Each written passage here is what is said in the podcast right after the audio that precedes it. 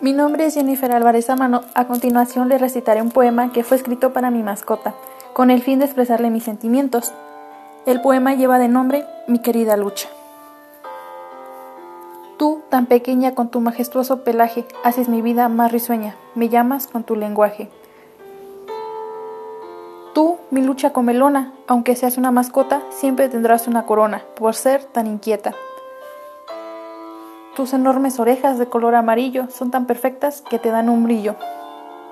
Tú tan inteligente y protectora que ya eres parte de la familia que te adora.